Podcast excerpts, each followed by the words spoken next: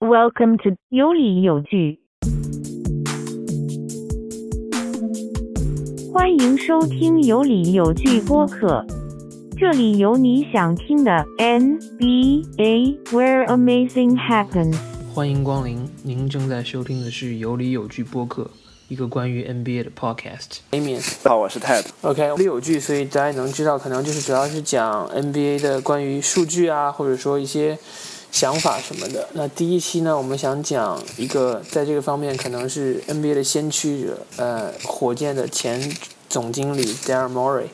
刚刚也是宣布从总经理的呃职位呃 GM 的职位辞职。然后 Daryl Morey，嗯，大家的应该其实很熟悉，做了十三年的呃火箭总经理。然后你觉得你觉得他算成功吗？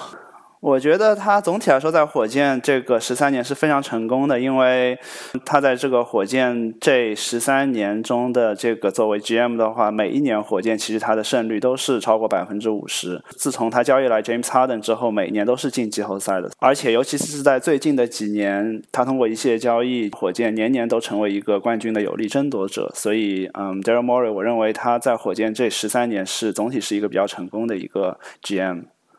嗯，我其实也觉得差不多，因为他十三年总的胜率百分之六十一点五是排在联盟第二的，啊、十四进入季后赛也是非常非常优秀的成绩，排名联盟并列第三同期。对，嗯，我记得上上周吧。是我第一次就早上醒过来，然后看到就是手机推送说 Daryl Morey 从 GM 的职位 step down，当当时对我来说其实是个很黑暗的一天。我特别特别关注火箭的，其实是有两个阶段，一个是就姚麦时代，第二个就是说是从 James Harden 时代，因为这两个时代火箭的竞争力都还可以。中间那段时间我没有特别关注。回顾最近这十年的火箭历程，其实除了 James Harden 以外，呃，Morey 在我心目中是一个，就是说我一想到火箭，可能除了 Harden 以外就是 Daryl Morey 了，包括他们。中间主教练也换了好几次，甚至连球队老板啊、呃、前几年也换了。然后辅佐呃哈登的球星也从那个 Dwight Howard 到 CP3 到 Westbrook，在这十年中唯一不变的对我来说就是 Daryl Morey。他也就像刚才说是一个非常成功的一个 GM，在整个联盟中也是挺受到认可的嘛。呃，作为火箭球迷的话，其实是非常伤感的一件事情，因为继任者是 Rafael Stone，他是呃是在火箭是有几年的经验，但是他是一个未知数，就是说我们从一个 Morey 这样一个已经受到广泛认可，并且知道他一定是所有的 move 都会有一个精心的考量过的这样一个 GM，换到一个未知的话，那么对火箭其实是一个比较大的打击，在我看来。就像你说的，其实莫雷其实是有机会成为火箭图腾的一个一个人物，因为这十三年的 GM 生涯，在比在位时间比他长的 GM 只有四到五位，整个联盟包括马刺的 Pop。那已经做了二十几年的主教主教练 slash 呃总经理 p a r a l l y 的热火，可以说从他一九九四年、一九九五年接手之后，他就一直在经营这支球队二十几年。然后还有就是当 Danny Ainge，我们知道呃绿军的呃 GM，包括最后是 Donny Nelson 是啊、呃、小牛的这个 GM，或者说小牛的一个高管，就只有这些只有这些高管是在位的时间比。莫雷强，而他们其实都代表了各自球队的一个一个图腾，这也是很可惜了。对，说到这个的话，我倒是想聊一聊，就是说你刚才说到这么多球队的 president 也好，GM 也好，那么这些 front office 的总经理的话，就纵观整个联盟，在我看来，Daryl Morey 是可以排到前五的。我不知道你怎么想，你觉得有哪些 GM 在你看来是比 Morey 更优秀的呢？哎，拿过总冠军的 GM 都是比 Morey 优秀的。Morey 其实可能就差一个总冠军就可以封神。这个就是问题来了，就总冠军不是评判球员的一个唯一标准，总冠军戒指同样，我觉得也不能作为评判 GM 的一个唯一标准，有很大运气成分嘛。因为如果不是就是勇士在过去十年这么强势的话，其实我觉得火箭夺冠的机会是很大。那么可能。在这种情况下，呃，其他 GM 可能都选择就保留一下实力，我要多拿些选秀权，而不是说就把球队呃建立成一个夺冠竞争者。因为勇士实在太强，但是莫雷就没有这么做，所以我觉得不能纯粹拿冠军去来评判是不是一个好 GM 的一个唯一标准。就纵观整个联盟，就拿目前来看的话，我认为你刚才提到 Danny Ainge，还有呃猛龙的 Masai Ujiri，我可能能想到比莫雷好的，可能还有一个就是嗯 Sam Presti，因为他在雷霆。我觉得他选秀选的非常好，而且过去一年的这个交易也是非常成功。所以我可能想的就是这三个可能是我觉得是在莫雷同一个 level，所以我认为 Murray 应该排前五是没有任何问题的。那呃，勇士的 Bob 肯定是排第一的，因为他选了所有的勇士球员，还拿到了 Kevin Durant。所以他应该是，所以他是毫无争议的第一。Anyway，我们我们来聊聊，呃，你喜欢莫雷什么？我想首先先讲一下莫雷，他在过去这个在位的十三年中是如何改变整个联盟。因为我觉得我们不能只拿火箭的这个角度去看整个联盟的话，为什么我们经常会提到，尤其最近这几年经常提到 Murray Ball？那确实是 Murray 改变了整个联盟的一个创造了一个现象吧，就是现在这个 Modern Basketball 的现象，就是说 Three is bigger than two。Two 就是中距离和尤其是那个长距离的中距离跳投，几乎是占比很少。最近这几年，取而代之的是大量的三分球以及嗯 layup and dunk，对吧？我们作为有理有据，可以拿数据来说话嘛。我这边查了一下，在莫雷上任的那一年，也就是零六到零七赛季的时候，全联盟。我们看一下呢，他的出手比重，三分球的话仅占所有出手比重的百分之二十一，中距离是百分之三十四，油漆区是百分之四十四，这是整个联盟当时二零零六到零七赛季的数据。那么我们看一下现在的数据，就是二零一九到二零二零这个赛季，三分球。从百分之二十一升到了百分之三十六，就是差不多 double 了。而中距离从百分之三十四降到了百分之十七，也就是减到了一半。油漆区的话基本没变，成仍旧是百分之四十四。这个很大功劳，我认为是要归功于 Mori。他在在位期间呢，就是说通过这个，呃，怎么说，advanced analytics 数据分析的这种形式。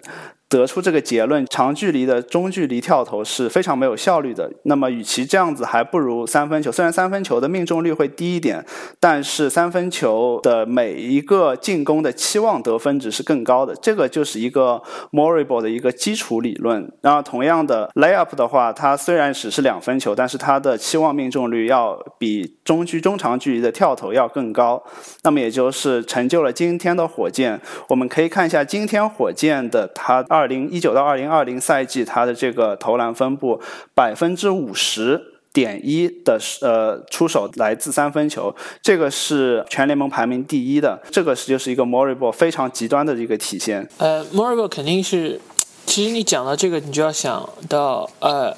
莫雷进联盟的时候，他继承的是一支非常非常传统的球队，还是姚明跟麦麦迪的球队。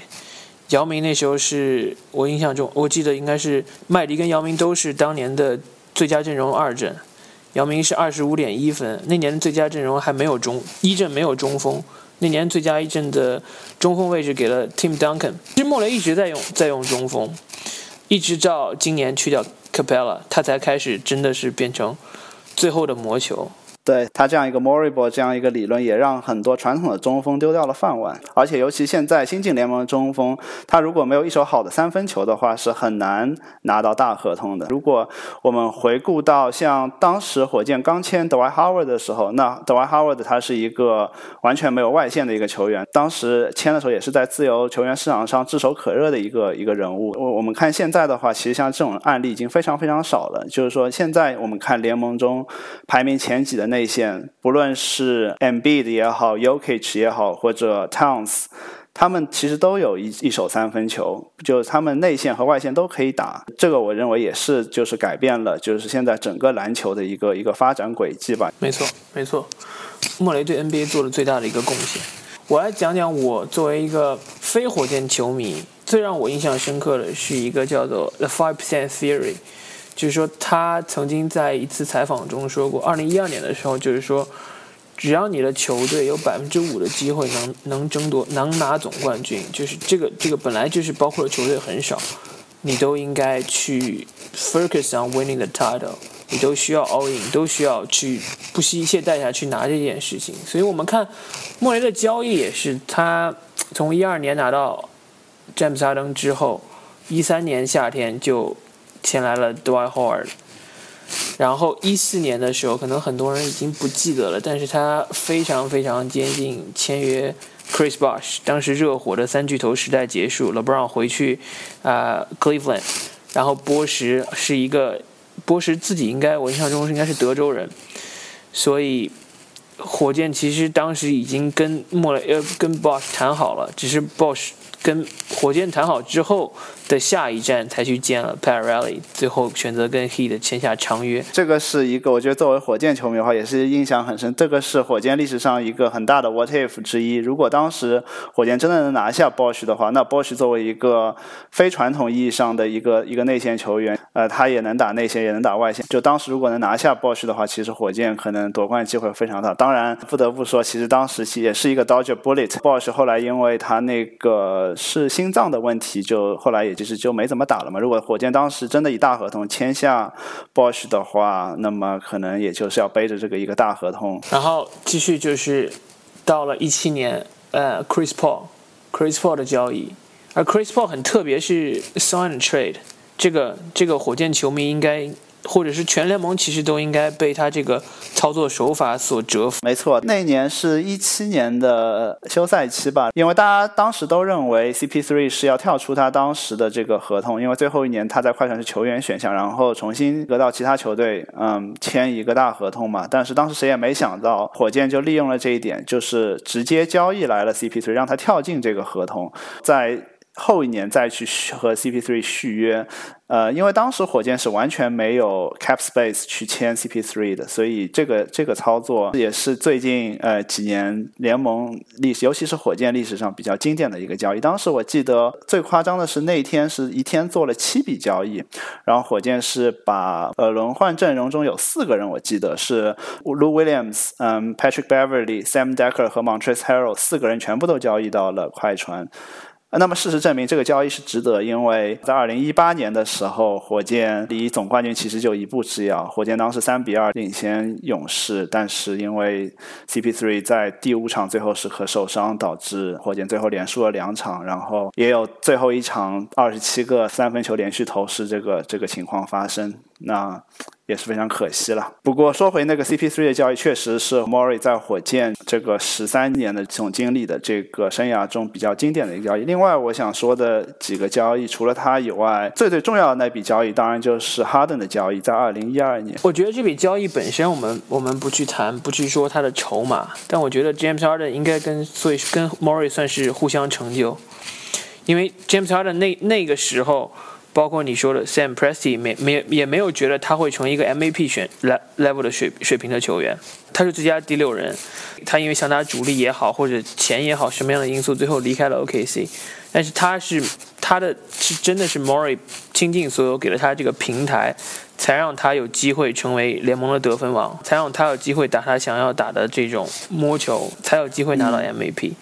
而且自从交易来哈登之后，火箭连续八年季后进入季后赛，同时期只有火箭一支球队。嗯，确实没错。就像 Mori，他在辞职完之后几天，好像是上周吧，他在那个 Houston Chronicle 那个报纸上发一整版，就是写了一封，就是感谢所有人了，感谢球员，感谢球队，感谢整所有休斯顿火箭的球迷的一封信嘛。然后其中他就着重提到了一点，James Harden changed my life，这是用粗体字唯一一段就从中间列出来的。所以说这就体现出了 Mori 和 James Harden 两个人，他们是就像你说是一个相辅相成的。Mori。他做这笔哈登交易是他整个做篮球经理职业生涯中最最重要的一笔交易。那么同时，对于哈登来说，，Mori 这个交易把他带来火箭，等于他在火箭就是头牌球星了。比起他在雷霆，他还要在。KD 和呃威少后面，那 Mori 就把整支球队就交给了哈登，所以说对于双方来说其实都是非常重要。那么为什么对于 Mori 来说 James Harden 这么重要？那他在那封公开信中也提到，正是因为哈登的加入，让他可以呃有效的在火箭去实践他这个 Mori 波，包括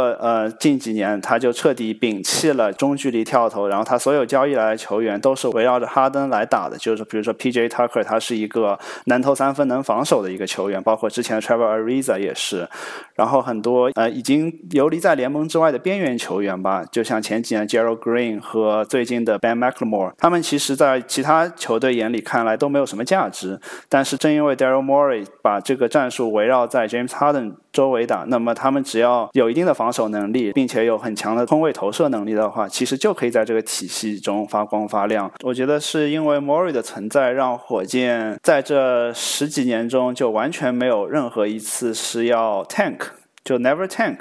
这个是作为一个火箭球迷非常尊重也非常享受的一点，就是说你每年都可以看到火箭。就尽力去打，然后尽力去冲击季后赛，尽力去夺冠，而不是像有些球队像你，你就知道他整个球队在这一年的 strategy 就是要摆烂，然后要拿高的选秀权。这一点的话，我觉得他是做的比任何一个 GM 都要好的。包括我们刚才提过的，像 Sam Presti 也好，Danny Ainge 也好，在他们的任期中，可能也有几年他们就是完全不要去冲击季后赛的。凯尔特人当时是交易了 Garnett 和呃 Pierce 到篮网之后，他也是有几年打。打得非常差，然后包括像 Sam Presti 的话，像去年他也把 Paul George 和嗯 Westbrook 都交易走了。嗯，可能在 Mori 的字典里面就没有 tank 这个词吧，我是这么认为。就是说他的交易有很多 calculate 的东西，但是他同时也不会说去为了就是说我明年拿个更好的选秀权，或者我未来几年攒一些选秀的签位，而去故意的把球队的成绩拉到很低。其实讲，其实讲到这个。嗯，包括我们前面提到 p e r r e l l 也是，他也是拿了第五号选秀，零三年第五号选秀权才学到了韦德。包括马刺二十年的辉煌，其实都是从一九九六年的无，不论是他是故意也好，是非就是无意也好。那当然 d a r Robinson 确实受伤，但是他的摆烂拿到了九七年的状元签，选了 Tim Duncan，所以才让他有二十年非常稳定、非常非常成功的球队生涯。但这这其实也是我想。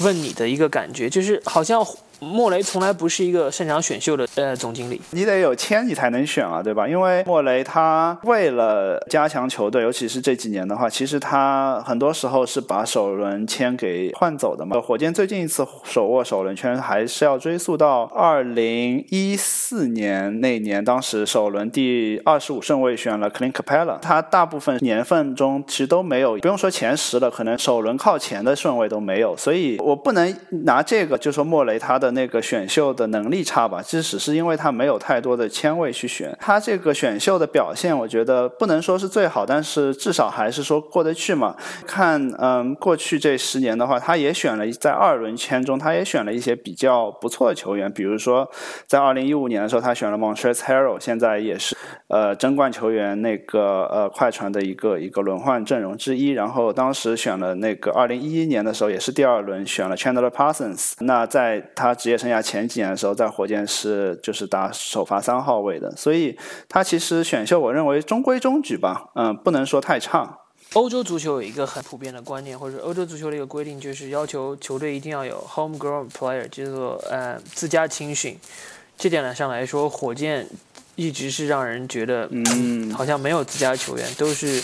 来来走走，来来走走。这也是为什么。莫雷生涯十三年做了七十六七笔交易，同时间只比七六人少了一笔，排名联盟联盟第二。可能球队的稳定性，或者说自己家的这种自家球员的标签，或者让这个球队多多少少有一点缺乏凝聚力。你这个观点非常好，因为我们看最近的这个勇士王朝的话，他的 Green、Curry 和 Thompson 这三个球员都是他自己选来的，所以这个确实是呃火箭。呃，最近这十年所没有的，唯一就是说他能够呃接近全明星级的一个球员，也就只有 Clint 拍了一个，但是他还没有成为过全明星。其他的话，可能就是完全没有火箭自己培养出来的一个全明星。当然，要反过来说的话，其实你看，呃，最近的冠军湖人。他在冠军阵容中又有多少个球员是他自己选来的呢？你拿他的首发阵容来看的话，是完全没有吧？A.D. LeBron 都不是他自己，甚至在轮换阵容中，唯一他有的一个，也就是库兹马。只能这么说吧，Mori 他为了就是说去成为一个呃 contender，成为一个要争夺冠军的，他就不惜一切代价把自己的一些年轻的球员也好，或者就是选秀权也好，把他换走，而更注重于现在，比起未来来说，他更注重于现在，因为他手。握哈登这张王炸的话，他必须要趁着现在在哈登职业生涯的黄金时期，去把更多的现在正在当打之年的球员去换过来，而非再去选一个新人，然后慢慢培养起来。这样的话就已经浪费了这个哈登这个黄金时期了。肯定是有道理的。那我们说完，就是说，呃，莫雷的好，你觉得作为球员、球迷也好，呃，火箭球迷尤其，你觉得莫雷有什么让你不是很满意的地方？我觉得最近一年其实有几个交易我是比较不满意的，最大的一个当然是 Westbrook 这个交易。很多人说这个交易是 Unmore-like，就是他交易 Westbrook 这个操作不像是莫雷会去做的这个一一笔交易。他用了两个未来首轮签和两个 pick swap，再加上 CP3 去换来了这个 Westbrook。Westbrook 这位球员呢，他当然是曾经的 MVP，也是就是一个我们现在可能说是联盟前十五或者前二十的球员吧，但是他。不是一个典型的 Moriball，因为他在外线作为一个后卫，他外线没有篮子，他是完全是靠他运动能力在呃在吃饭的。所以 Morri 当时做这笔交易的时候，很是饱受很多人诟病的。我是也比较不认同这呃这笔交易的，因为我们从现在看来，就是说 CP3 在过去这一年其实表现都还可以。不比 Westbrook 差，然后 Westbrook 尤其在最关键的季后赛的时候还受到这个伤病的影响，那么也没有发挥的很好。这笔交易是比较糟糕，尤其他考虑到他未未来几年的选秀权可能都会失去。另外一个我觉得他做的比较不好的交易是，嗯，他把那个 Capella 给交易走。你有没有觉得 Capella 的交易其实也是呃 Westbrook 交易的一个后遗症？因为火箭没办法同时上两名不能投三分的球员。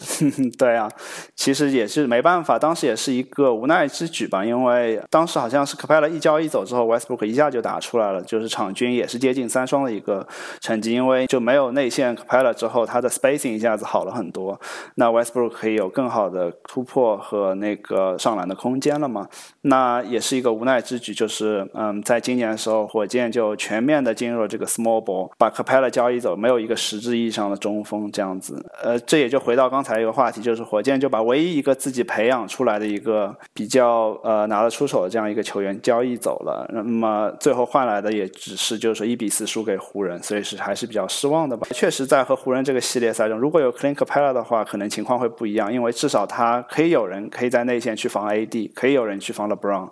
那现在 small ball 情况下，就是你内线完全就被打爆嘛。嗯，我是觉得，嗯，Westbrook 这交易很像莫雷做的交易，因为他一直想要 star power，他一直想要给 James Harden 找呃一个明星的搭档，而他找到了一个前 MVP，找了一个连续两个赛季拿到三双的球员，但是呢，他选到这个球员又是很不打魔球的一个球员。对 Westbrook 这个交易确实打破了，就是说他交易都是非常 calculated 这个这个先例嘛，因为他从结果来看，其实他是比较亏的嘛，因为年限上来说，Westbrook 和 CP3 是一样，但是他又搭上这么多选秀权，并且。从嗯和哈登的这个搭配来说，我们可以看出 CP3 和其实是和哈登搭配的更好，比起相比于 Westbrook 来说。当然，这个也不能全怪他，对吧？因为呃也是有几个几个因素嘛。因为一个是嗯哈登和 CP3 在上赛季结束之后，其实关系从上赛季中期开始就关系比较不好了，已经。另外的话，呃有很多人说这个最后做出最终决策其实不是 m o r r i 的这笔交易，而而是火箭老板球门 f t 的。你你觉得莫莫雷的离开是因为新的老板吗？有这样一个成分吧。我觉得当时 Leslie Zander 把那个火箭卖掉，然后从呃 Tillman Fertitta 接手之后，很多人就认为 Mori 的任期已经不久了，因为 Tillman Fertitta 这个老板从这几年的表现来看，都是相对比较抠门的一个老板嘛。因为每一年火箭都有夺冠机会，但是没有一年他是出了奢侈税的。所以很大程度上限制了莫雷的发挥，因为他如果每年都要规避这个奢侈税的话，他的操作空间是严重被局限的。其实我觉得火箭老板是有很大莫雷离职的一个促成因素。但是莫雷还是很聪明了，因为他在他知道自己的合同，所以他在二零一九年换老板的时候，成功给自己啊续约加薪，然后干了一年就离开，确实是一个很聪明的人。嗯，没错。我觉得莫雷不会愁没有工作，他的水平在那里，应该会有很多球队想要找他。比如我可以想到的，纽约尼克斯，穆雷操作的空间非常非常大，拥有全全球最大的市场，然后有一个可愿意为了争冠付钱的球队。可能上上次拿冠军已经是四十年前的事情了。很多人认为他这次离职之后呢，可能会去做些其他事情。作为一个 NBA 球迷来说，我是比较希望他能够回到 NBA 的。当然，最好不要去一支火箭的竞争者了，在西部。但我希望他能够回到 NBA，继续把他这个 Mori 波给给发扬光大下去。一来就是说他这这一年来受到了很大的压力嘛，因为他之前比较有名的那个 Twitter 事件，他发这个 Twitter 就引来了很多争议，这就导致了他，包括他和他的家庭，在这一年来都受了很多的压力，这也是他离职的原因之一了，这不可否认。当然，火箭的现状也是，我觉得可能作为我的话，我可能也会选择离职，因为确实。未来可能相对比较黑暗吧。现在的手握的合同和选秀权其实都没有什么资产的。那么如果说他不回到 NBA 的话，他可能会去做一些其他事，因为他是一个商科的这样一个呃背景的人，在这市场上有很多其他职位，他都可以去去从事，还是很不确定嘛。他的理由是，他说他的女儿是在读大学，然后要有一个 gap year，然后他想要多花时间陪一下家人，这个也无可厚非嘛。但是我还是希望他以后能够回到 NBA 的。嗯，还有一点很有意思，就是可能也是因为他商科的背景，莫雷是一个很有想象力的 GM，尤其是他在签合同的时候，因为很多人可能已经不记得当时莫雷签啊，从公牛还有纽约尼克斯抢到阿西克还有林书豪的时候。他给了一个当时没有人用过的，现在可能也没有人在用的，叫毒药合同，三年两千四百万的合同，在当时对于两个第六人也好，或者主力轮换来说，其实是 OK 的价格。如果你每年给他八百万，但莫雷做的莫雷的操作是，我前前两年只给你五百万，最后一年给一千五百万，在一千五百万的当时 salary cap 只有五千六百万和五千五百万的情况下是。是非常让让母队难以去匹配的，觉我觉得这个操作还是真的是非一定是要有一些商科的背景或者有一些想象力才能做得出来。像联盟中有些 GM，他可能之前是打篮球的出身，然后他可能在 NBA 中混了很多年，但是他没有这样子一个商科的这个头脑和一个 analytics 这样子一个背景的话，他可能去不会有这么多有创造性的嗯交易去发生，他还是比较可能还是会比较循规蹈矩一点。但是作为 Mori 的话，就你刚才提到这个毒药合同也好，包括最近几年他有一个合同，他是被联盟给否了。对，也是非常有想象力的操作，给了奶奶。呃，两百七十万美元的底薪合同，然后附加一堆条件，一节一堆这 incentive，七百价值七百万的 incentive 可以让这个合同最最终达到一千万。然后穆雷这么操作的方法就是，OK，我可以给你只付两百万，但是我希望我在交易的时候你变成一个一千万的一千万的筹码。然后最终，当然最终联盟是说，哦，你不可以，就是通过这种方式给一些没法达到的 bonus，然后让它变成一个啊一千万的这个合同。你最终只能做的，只能是变成一个你的 guarantee 的部分，你的你的保障的部分，才可以用于交易。嗯，是的，就是说当时 signing 如果促成，最后如果能够又把内内从这样一千万的合同去交易出去的话，那么可能也是 NBA 史上就是第一个有如此有创造性的一个一个签约了。啊，可惜当时被那个联盟给给否定了。我觉得莫雷其实是一个很 inspiring 的人，因为他不是一个篮球科班生，他不是一个打篮球的人，他是像一个局外人进入一个篮球最高的殿堂。然后做的做的也很好，是。然后，我想，呃，很多人可能知道有一部有一部电影或者一本书叫做《Moneyball》啊，点球成金，嗯，介绍的是呃呃，应该是棒球联盟的故事，棒球联盟的总经理怎么用数据分析去帮助去提高球队的一个故事。书的作者写过一本新的书，叫做《The Undoing Project》橡皮擦计划。他在橡皮擦计划里面的第一章就介绍了莫雷，他就说莫雷。用他的话，我觉得我觉得分析的很准，或者说评价很准。他叫做 The Basketball Nerd King，就是一个篮球书呆子，篮球书呆子之王。他的这个数据分析的方法，数据分析结合啊球探或者结合这些所谓篮球一直看篮球、一直打篮球、一直教篮球人的经验的一个方法，最终其实是被广泛的运用在这项运动中。对，可以说 Murray 其实改变了 NBA，甚至整个篮球的运动，在他这十几年中，也这样这样这样说也不为过吧。当然，我觉得也有很多反对的声音了。说到这个的话，呃，很多人可能觉得说你这样子做的话，背离了我们传呃传统篮球的这个意义，就是中距离跳投都没有了，然后甚至你的篮球呃打得太 predictable 了，嗯，因为你不是三分就是上篮等等，让篮球少了很多的观赏性。那当然也有不同的争议嘛。当然，那我认为总体来说，他还是就是去推动了这样篮篮球一个进程。嗯那我们要不今天就聊到这里。Ok 没问题下期再见。拜拜。